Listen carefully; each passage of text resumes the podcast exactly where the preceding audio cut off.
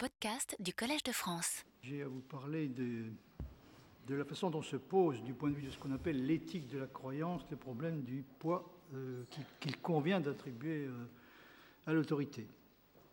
Alors, l'éthique de la croyance est le titre euh, d'un article célèbre de William Clifford, qui est paru en 1877 et qui a suscité une réponse vigoureuse de William James 20 ans plus tard dans La volonté de croire en 1897. Alors, vous avez ici quelques. Il faudrait peut-être éteindre les lumières.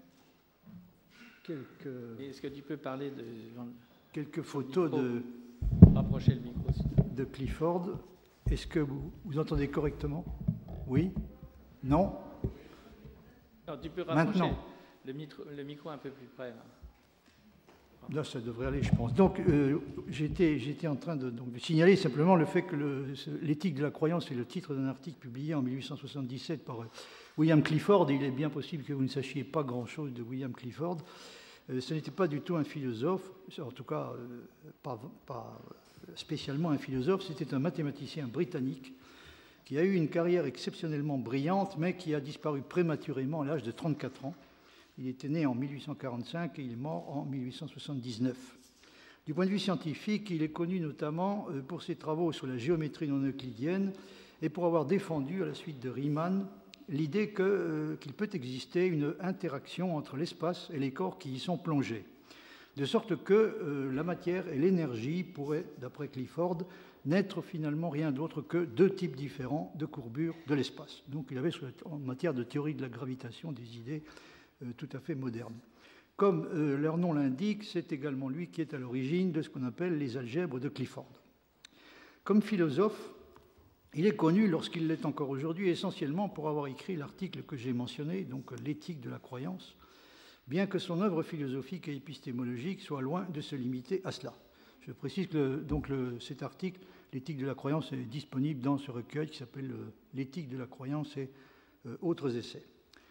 Le principe fondamental de l'éthique de la croyance, qui est formulé à la fin, tout à la fin de l'article, qui est considéré comme inacceptable par William James, s'énonce de la manière suivante. Il est mauvais, dans tous les cas, de croire sur des éléments de preuve insuffisants. Bon, je traduis par des éléments de preuve insuffisants le- l'expression anglaise on insufficient evidence, qui est très difficile à traduire. Donc il est mauvais, dans tous les cas, de croire sur des éléments de preuve insuffisants. Et là où c'est de la présomption de douter et de chercher, c'est pire que de la présomption de croire. Je n'ai pas le temps de m'attarder sur le fait que euh, William Clifford était en fait un libre penseur militant et que le principe fondamental de son éthique de la croyance était dirigé tout à fait clairement contre la croyance religieuse. Il pensait que la croyance religieuse ne survivrait pas à une application conséquente de ce principe. Il est moralement répréhensible de croire sur des éléments de preuve insuffisants. William James a objecté à Clifford qu'accepter un principe, enfin il lui a objecté post-mortem évidemment, puisqu'il était mort depuis longtemps, depuis 1879, il lui a objecté euh, qu'accepter un principe de cette sorte reviendrait à se comporter, et c'est ce que fait, d'après lui Clifford, à peu près comme un général qui passe en revue ses troupes, mais s'abstient prudemment de les envoyer au combat. L'éthique de la croyance passe en quelque sorte en revue les croyances pour s'assurer qu'elles se présentent sous une forme irréprochable et sous une tenue impeccable, mais ne veut pas prendre le risque de les engager dans l'épreuve de la vie et de leur donner l'occasion de montrer le genre de résultats, bons ou mauvais, qu'elles sont capables de produire. Pour ne pas faire de Clifford un auteur qui a une idée beaucoup trop simple, pour ne pas dire simpliste, de la situation réelle, il est important de citer dès maintenant les deux autres principes qui sont formulés, avant celui auquel j'ai fait référence, qui sont formulés dans la conclusion de l'article. Alors oui, j'ai- oublié de vous indiquer que la position de Clifford est évidemment à mettre en rapport avec euh, le principe que formule Hume dans euh, l'enquête euh, sur l'entendement humain. Un homme sage proportionne sa croyance to the evidence, c'est-à-dire aux éléments de preuve euh, disponibles. Mais évidemment, euh, euh, Clifford ajoute à ça quelque chose d'important. Hume dit il n'est pas sage de croire quand il n'y a pas de preuve. Euh, Clifford ajoute que, c'est immoral. Hein. Ce n'est pas seulement un manque de sagesse, mais c'est également un- un- une déficience du point de vue moral que euh, d'accepter de croire sur euh, des éléments de preuve insuffisants. Alors donc il y, a, deux autres principes qui sont formulés euh, avant celui que j'ai cité et qui euh, s'énonce de la manière suivante. Nous pouvons croire ce qui va au-delà de notre expérience seulement quand il est inféré de cette expérience en assumant que ce que nous ne connaissons pas est semblable à ce que nous connaissons. Donc on peut raisonner, il est permis du point de vue de l'éthique de la croyance, et même conseillé de raisonner de façon inductive en, tablant sur une, sorte d'uniformité euh, du cours de la nature et sur le fait donc qu'il est raisonnable de s'attendre à ce que euh, les cas euh, que nous ne connaissons pas ressemblent de façon suffisante à ceux que nous connaissons. Et puis il y a le, principe qui nous intéresse plus particulièrement ici, qui s'énonce comme suit Nous pouvons croire l'assertion d'une autre personne quand il y a une raison raisonnable qui permet de supposer qu'il connaît le sujet dont il parle et qu'il dit la vérité pour autant qu'il la connaît. La restriction, pour autant qu'il la connaît, est évidemment euh, essentielle. Et euh, bien sûr, si on ne, retenait que le premier des principes que j'ai euh, cités, que j'ai mentionnés, on pourrait, on serait tenté d'objecter immédiatement à Clifford que nous sommes obligés, dans les faits en matière de croyance, de nous fier à une multitude d'autorités dont nous n'avons pas la possibilité d'examiner et de tester réellement les affirmations. On pourrait citer à titre d'exemple, ce que dit sur ce point euh, Wittgenstein dans euh, De la certitude. J'ai appris une masse de choses et accepté cela sur la foi de l'autorité de certains hommes et ensuite trouvé par ma, propre expérience pardon, maintes choses confirmées ou euh, invalidées. Nous avons, dans les faits, commencé par croire un bon nombre de choses simplement sur la foi de l'autorité de personnes en qui nous avions confiance, et nous avons eu par la suite l'occasion d'en examiner un certain nombre et de découvrir qu'elles étaient effectivement vraies ou qu'elles ne l'étaient pas. Mais euh, on ne peut pas, semble-t-il, exiger raisonnablement de quelqu'un qu'il fasse cela pour chacune de ses croyances. Même dans le domaine scientifique, et même à l'intérieur de sa propre spécialité, on accorde sans difficulté sa croyance à une multitude d'affirmations pour lesquelles on est incapable de fournir soi-même des raisons suffisantes, et on ne voit pas très bien du reste comment les choses pourraient se passer autrement. Wittgenstein dit également à propos de la situation de l'élève qui apprend, euh, l'élève croit ses maîtres et les livres scolaires. Le mot croit est, souligné, c'est la situation normale. L'élève, à moins qu'il ne soit particulièrement rétif, euh, accepte normalement euh, d'adopter une attitude de, de, croyance à l'égard de ce que lui disent ses maîtres et de ce qui est écrit dans les livres. Il semble donc que nous croyons enfin que l'élève croit spontanément, assez spontanément, à la vérité de certaines propositions, avant tout parce qu'il croit les personnes et les livres qui les énoncent et qui les enseignent. Et nous continuons du reste par la suite à croire largement ce que disent les livres, à moins d'avoir des raisons spéciales de ne pas le faire. Qu'en est-il, par exemple, se demande Wittgenstein, des raisons pour lesquelles nous croyons généralement ce qui est dit dans les livres de physique? Euh, Pourrait-on, euh, pardon,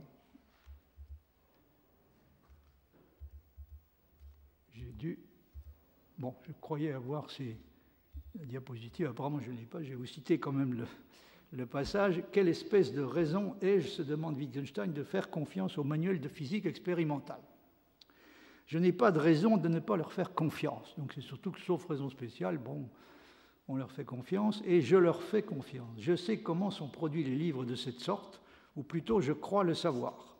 J'ai quelques éléments de preuve, mais ils ne vont pas très loin et sont de type très diffus. J'ai entendu, vu, lu des choses. ça, me semble être une description assez exacte de la situation réelle. On a quelques éléments d'appréciation et quelques éléments de preuve, mais qui réellement ne vont pas très loin. L'essentiel de cela semble reposer donc sur la confiance.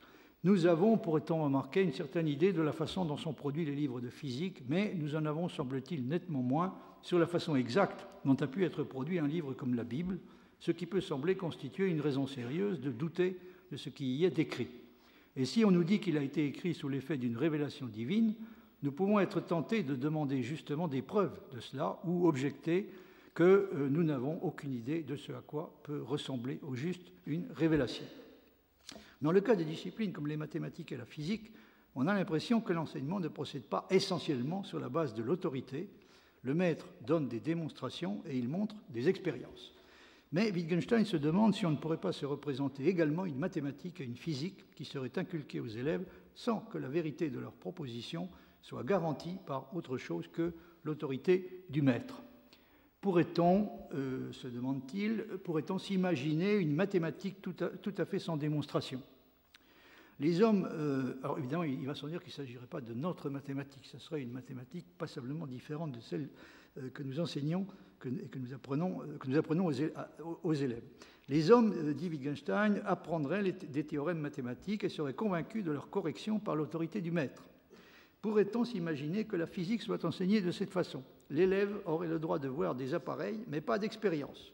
On lui dirait, si on connecte ces fils de telle ou telle façon et abaisse ensuite ce levier, alors cette aiguille dévie, etc.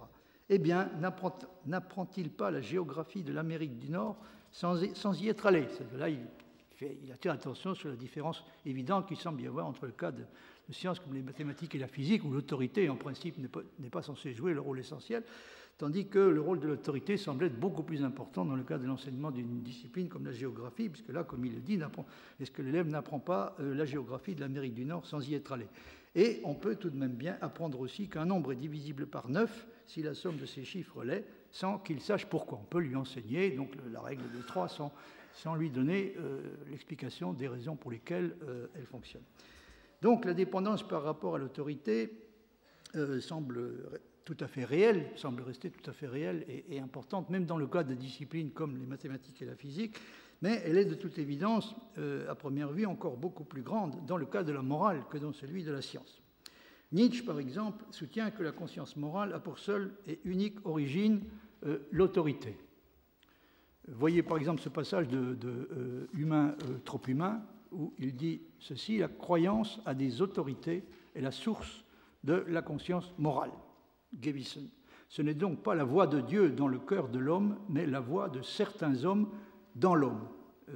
Le début du passage donc dit le contenu de notre conscience morale et tout ce, tout ce qui, dans les années d'enfance, a été exigé de nous régulièrement sans raison, sans raison par des personnes que nous respections ou craignions. La croyance à des autorités est la source de la conscience morale, ce n'est donc pas la voix de Dieu dans le cœur de l'homme, mais la voix de certains hommes dans l'homme.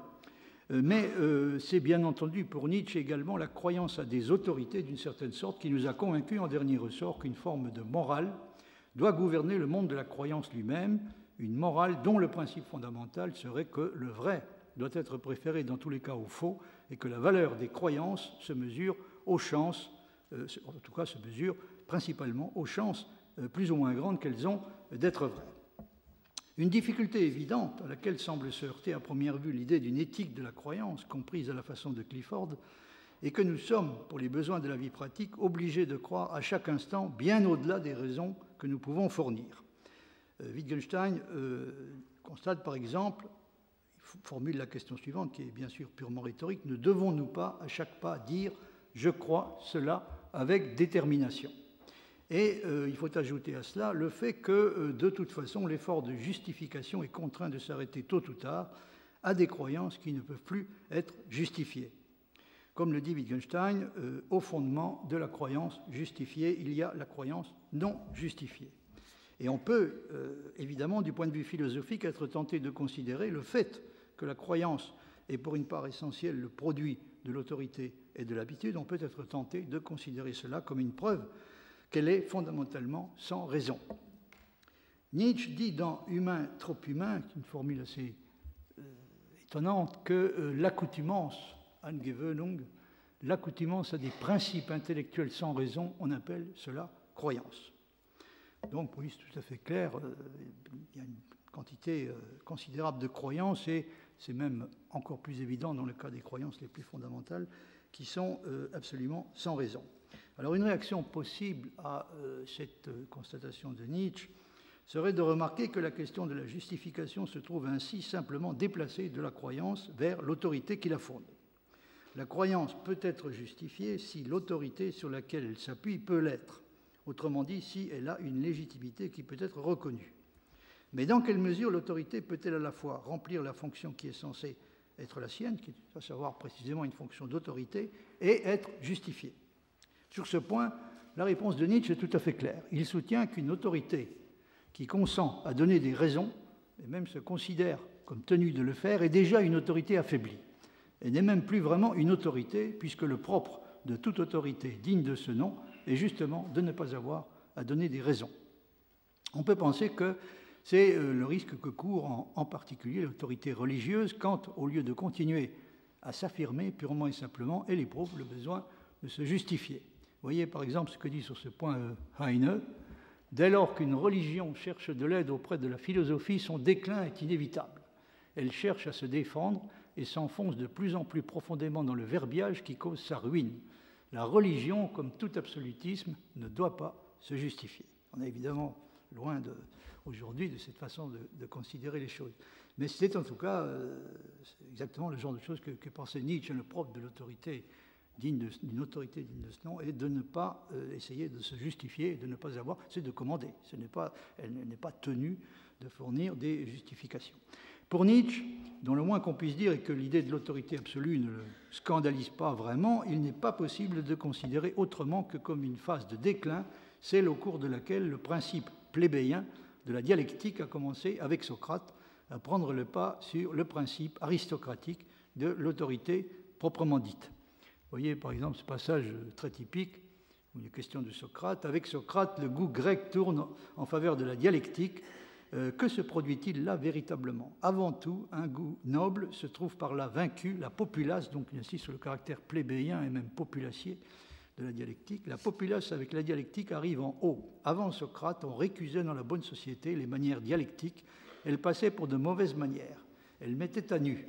On mettait en garde la jeunesse contre elles on se méfiait également de toute présentation de ces raisons, comme celle-là.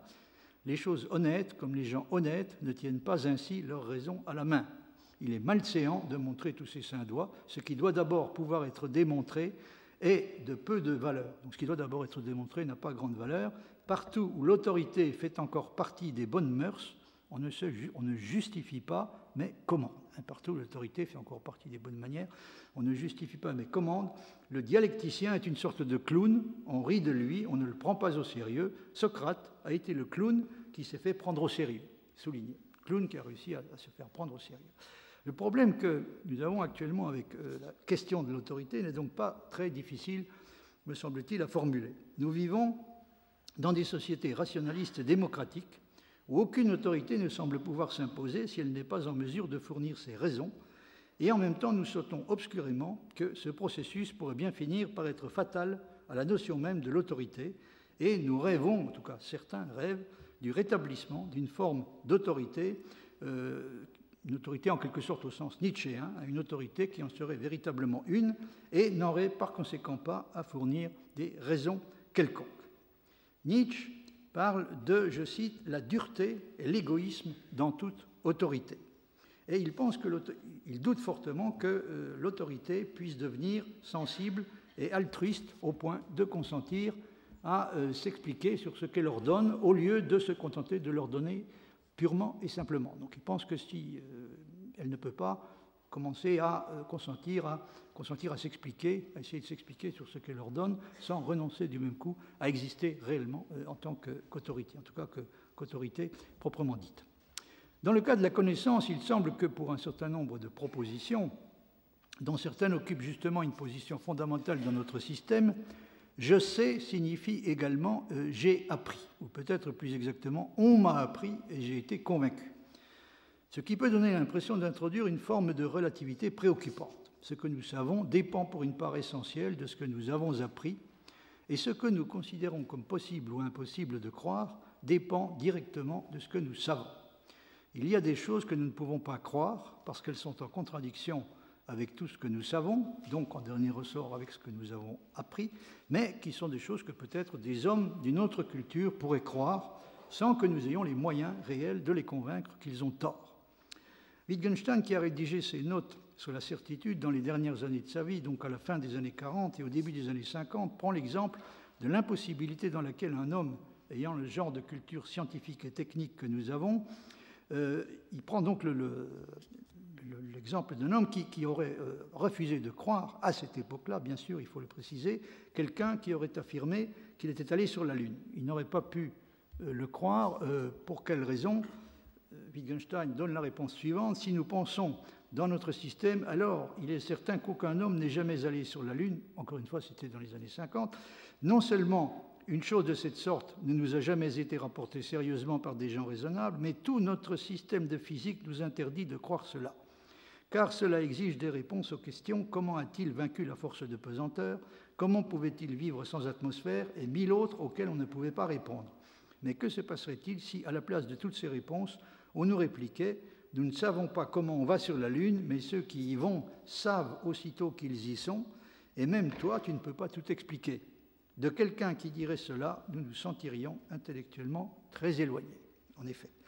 Alors, de façon générale, euh, constate Wittgenstein, les enfants se laissent persuader assez facilement de la vérité de ce que leur enseignent les adultes.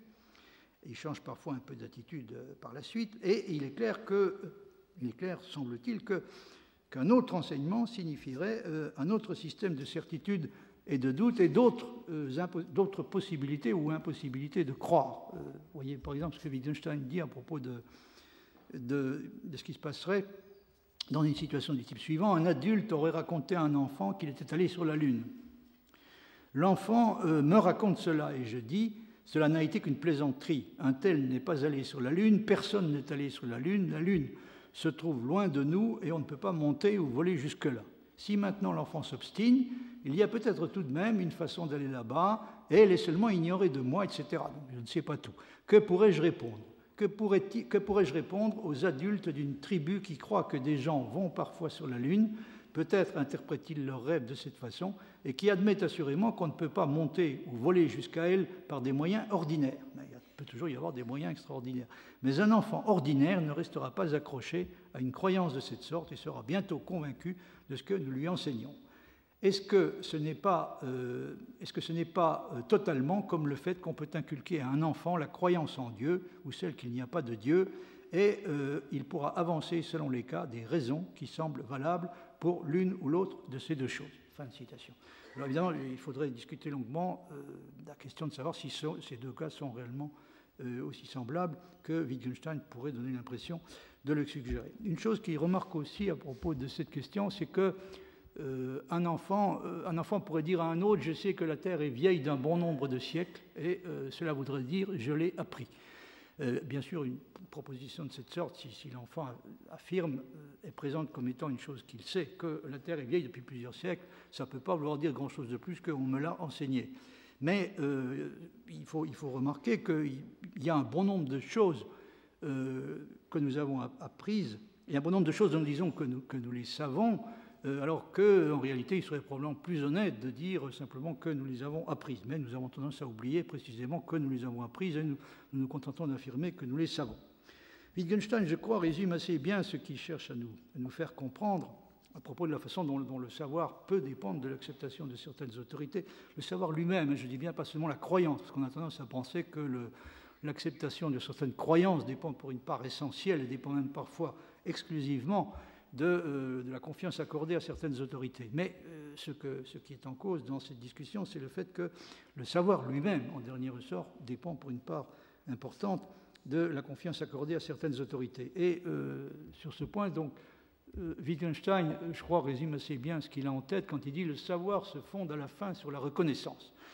le savoir se fonde à la fin sur la reconnaissance, et la reconnaissance signifie ici, pour une part importante, la reconnaissance de certaines autorités. L'éthique de la croyance se trouve donc confrontée sur ce point à un problème difficile. Dans la mesure où l'éthique de la croyance précisément nous demande de, n'accepter que des croyances dont nous pouvons assumer personnellement la responsabilité, c'est-à-dire des croyances euh, dont nous avons examiné nous-mêmes, dont nous avons pris la peine d'examiner nous-mêmes le bien fondé, c'est-à-dire des croyances euh, à propos desquelles nous nous sommes demandé quelles, quelles sont exactement les raisons, sont-elles suffisantes, etc. Si, comme le soutient Clifford, ce n'est pas seulement une déficience du point de vue épistémique, mais une faute morale de croire en l'absence de preuves suffisantes, ne serions-nous pas doublement fautifs si nous, acceptions de nous en remettre en matière de croyance, non pas à nous-mêmes, à notre propre jugement, mais à des autorités, et à des autorités qui ne sont pas en mesure de démontrer que les choses qu'elles affirment sont des choses qu'elles avaient réellement les moyens de savoir, ou qui refusent tout simplement de le faire car il faudrait bien entendu que nous puissions avoir une assurance raisonnable qu'elles savent et non pas simplement qu'elles croient savoir.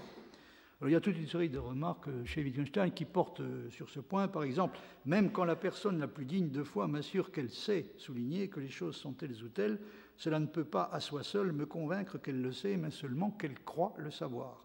C'est pourquoi l'assurance que donne Moore, qu'il sait, etc., ne peut pas nous intéresser. Bon, là, il fait allusion à la réfutation du scepticisme par est une question qui ne nous intéresse pas directement.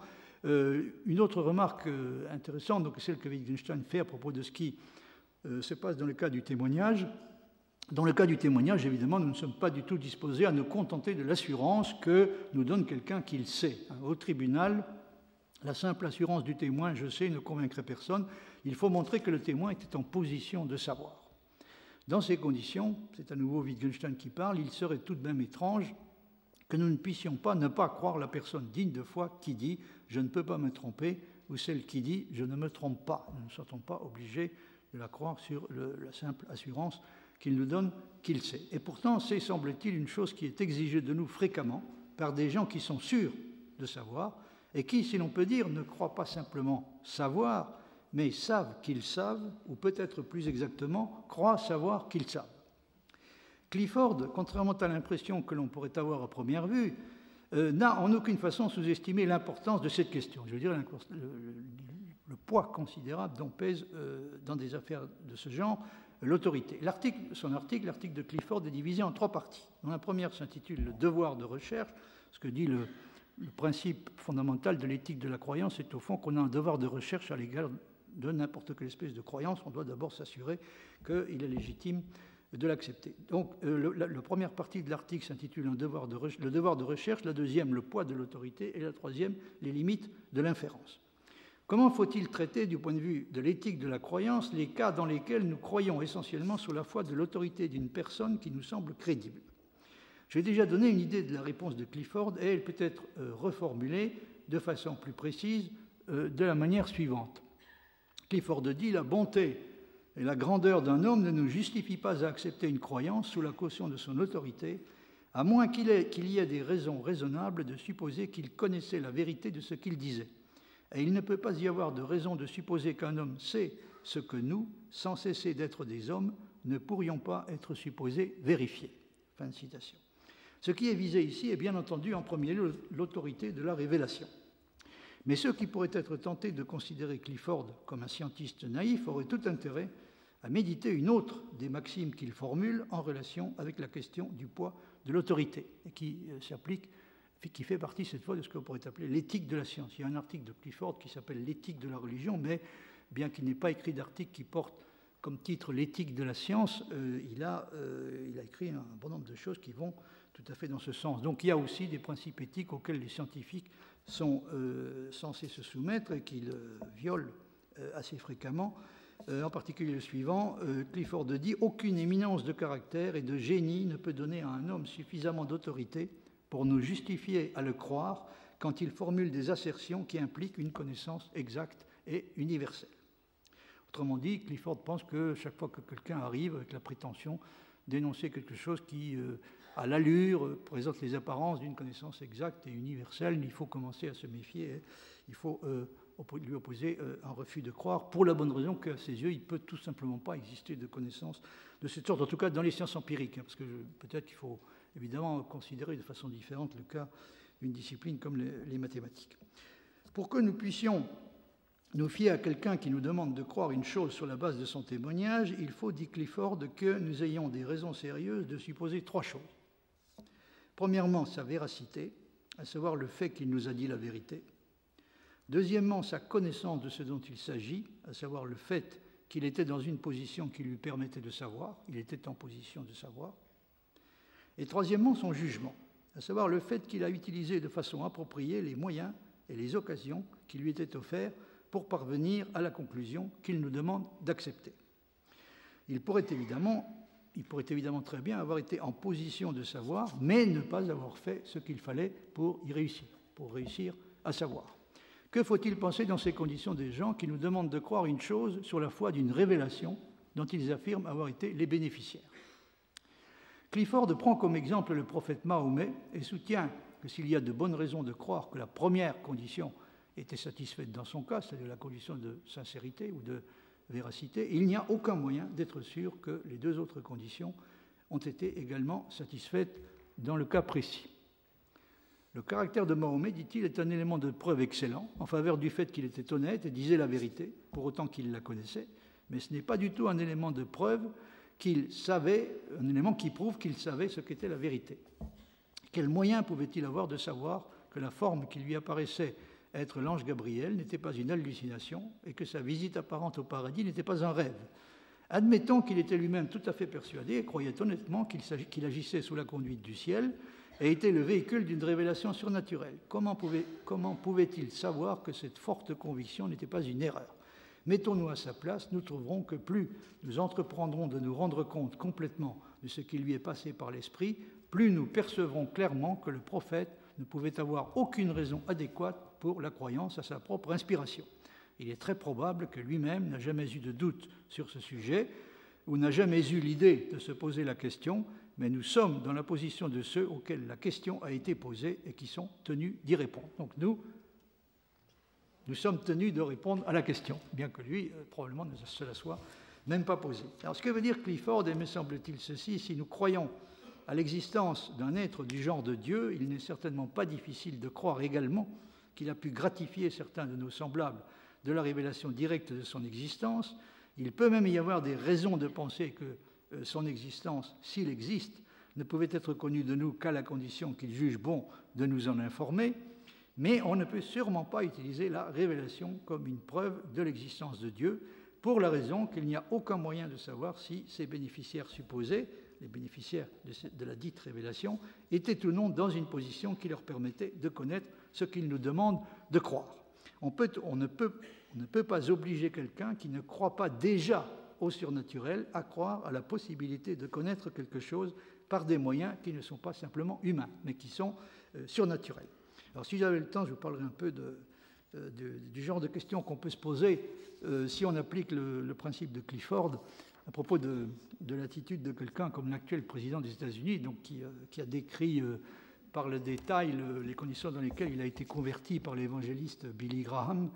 Et je pense qu'il serait évidemment assez, naïf de, lui demander, de lui poser la question de Clifford, c'est-à-dire, mais comment pouvez-vous avoir été sûr Et probablement ne vous êtes même pas posé la question de savoir s'il n'était pas victime d'une hallucination. En fait, s'il était, comme dit Clifford, en position de connaître réellement euh, ce qu'il vous a, a euh, convaincu de croire. Alors évidemment, dans le cas de quelqu'un comme le président des États-Unis, euh, il y a un problème un peu spécial qui se pose parce que tant que les, tant que les croyances euh, restent privées, bon, on peut estimer qu'elles ne sont pas en mesure de provoquer des, dégâts sérieux, mais là, il s'agit de quelqu'un qui.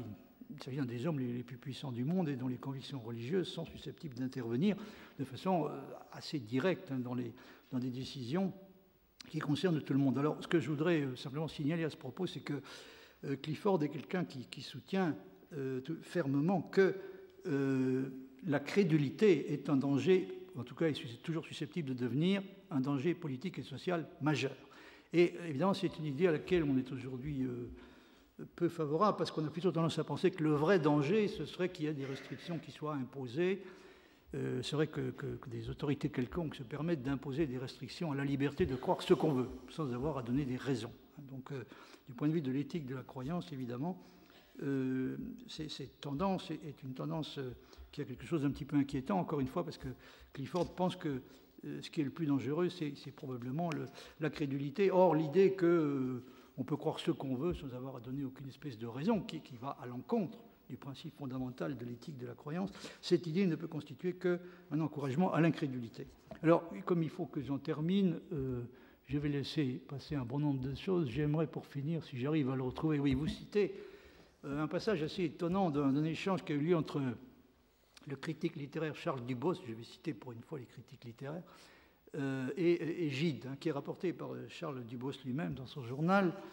Euh, il dit ceci, euh, comme je lui disais, donc, comme il disait à Gide, je lui disais que malgré mon immense et invariable admiration pour Bossuet, euh, il ne me paraissait pas très clairement pourquoi il le prenait comme l'autre colonne en face de Montaigne. Donc c'est Dubos qui s'étonne que Gide puisse revendiquer comme deux de ses références euh, principales, en les mettant presque sur le même plan, Bossuet et Montaigne. Il dit c'est quand même pas, ça risque d'être un petit peu contradictoire. Euh, alors, donc, le, Bossuet, en tant que chrétien, dit Dubos, du point de vue purement intérieur, me paraissait tout de même dépassé par tant d'autres. Il me répondit, donc Gide, Gide répond, Ah, mais ce n'est pas en tant que chrétien, c'est en tant que magistral exemple d'autorité. Bossuet est l'homme à qui vous ne pouvez pas concéder A sans qu'il vous tienne jusqu'à Z. Sous cet angle, je comprends très bien ce qu'il veut dire, et d'ailleurs, Gide, en ce moment, me paraît euh, avoir moins besoin de l'élément chrétien que je ne l'ai peut-être jamais vu. Ceci devait reparaître à la fin de l'entretien. Ce qui se passe à la fin de l'entretien ne nous intéresse pas directement. Ce qui nous intéresse, c'est le fait que cet, échange est un très bon exemple de la façon dont peut se poser euh, un problème qui est le suivant. Si, euh, on se réfère à ce que, dit Gide, si vous avez concédé euh, A à quelqu'un et que Z est une conséquence logique de A, c'est semble-t-il l'autorité de la logique et non pas celle de la personne concernée qui vous tient et qui vous oblige à admettre également Z. Mais ce n'est évidemment pas à cette autorité-là que pense en l'occurrence Gide.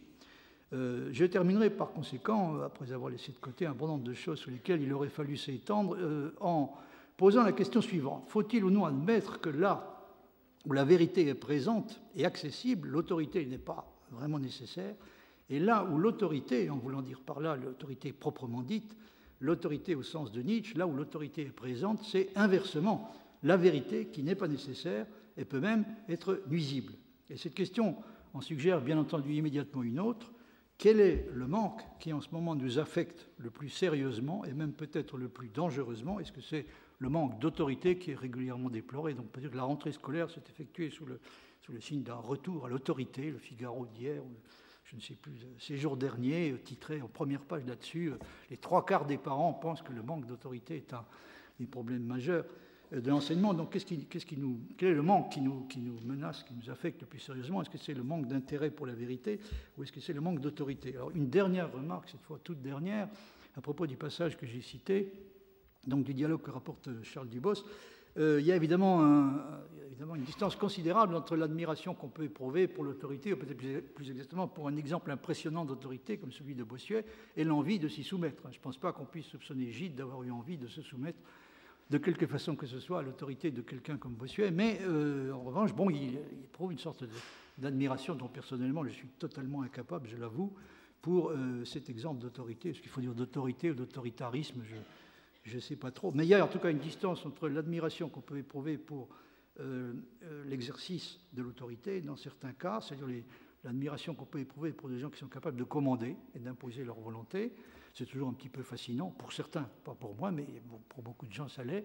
Et puis il y a une distance considérable entre ça et le fait d'éprouver un, respect euh, pour l'autorité et une, envie de, s'y soumettre. Et euh, sur ce point-là également, il y a une, différence considérable entre ce qu'on peut appeler un respect euh, équilibré et réfléchi de l'autorité, qui est une chose qui, est indispensable, et la volonté de se soumettre de façon aveugle et inconditionnelle euh, à la dite autorité. Mais évidemment, sur ce genre de distinction, il aurait fallu que je puisse vous en dire beaucoup plus, et j'ai l'impression d'avoir déjà dépassé le temps qui m'était imparti. Par conséquent, j'en termine euh, à présent, et je vous remercie de votre attention.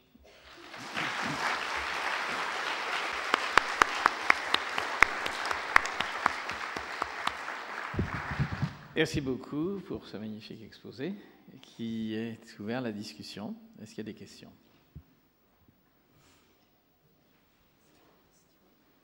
Bah, moi, je commencerai parce que, euh, bien entendu, on peut guère être euh, euh, opposé à ce que dit Clifford. Je crois que beaucoup d'entre nous pensons la même chose.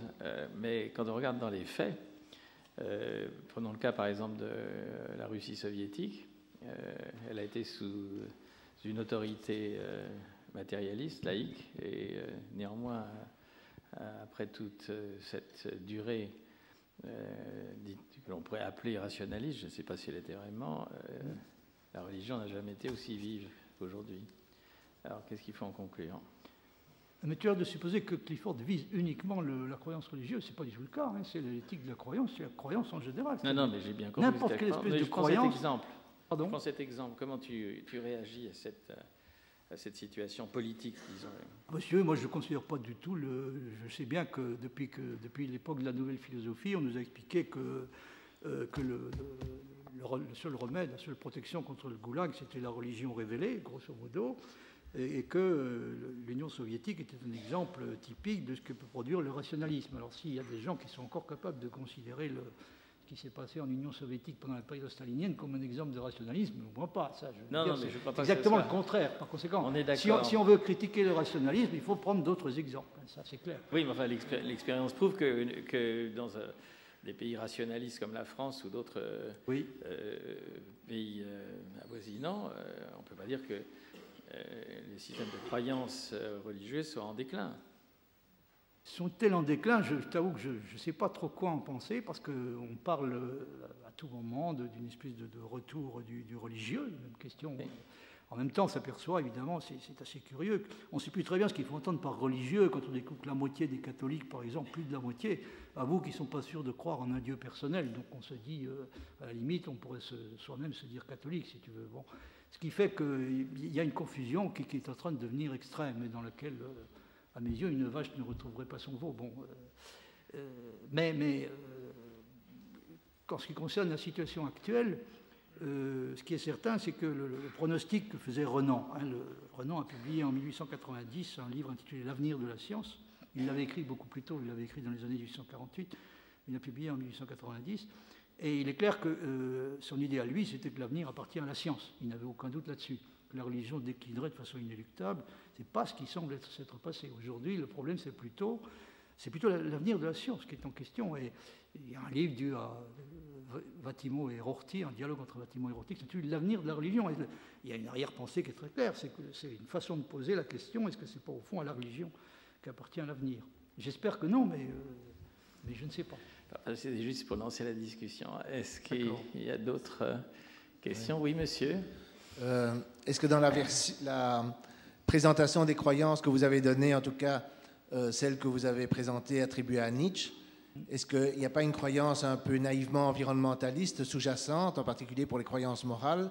Et bien sûr, je sais que ce que je dis est un historique, mais est-ce que les recherches qu'on fait aujourd'hui, par exemple euh, dans les sciences cognitives, les neurosciences, ne mettent pas en question cette vision un peu naïvement environnementaliste, comme quoi l'enfant croit ce qu'on lui dit, ce que les parents lui disent, etc. Je pense aux normes morales, mais éventuellement, ça peut être vrai aussi pour euh, l'espace des, croyances de type factuel.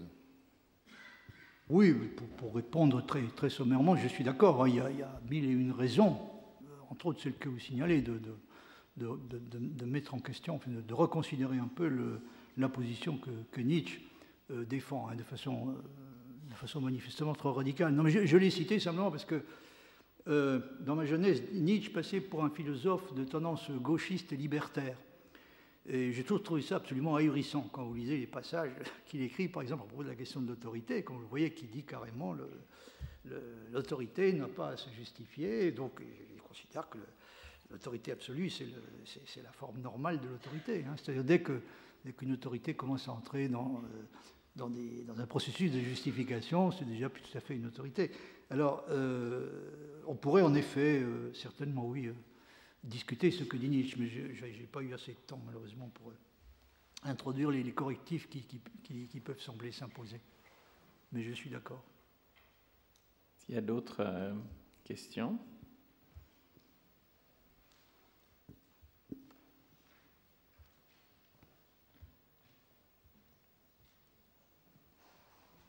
Oui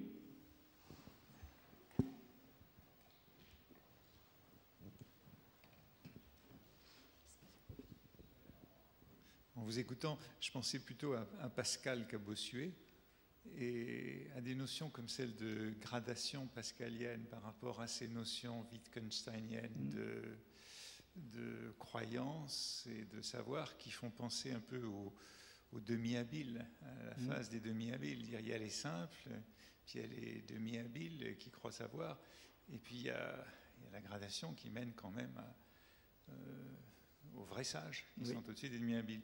Comment est-ce que vous répondez plutôt à Pascal, donc qu'à Bossuet, qui était moins facile à mettre de côté?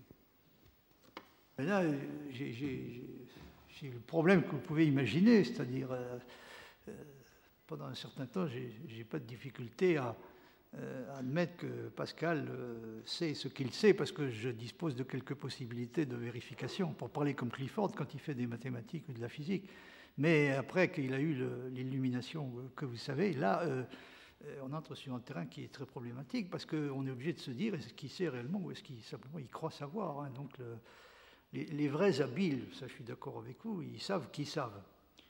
Euh, bien qu'ils ne sachent pas vraiment comment ils savent. Hein. Euh, ils, sont, généralement dans l'incapacité de donner des raisons.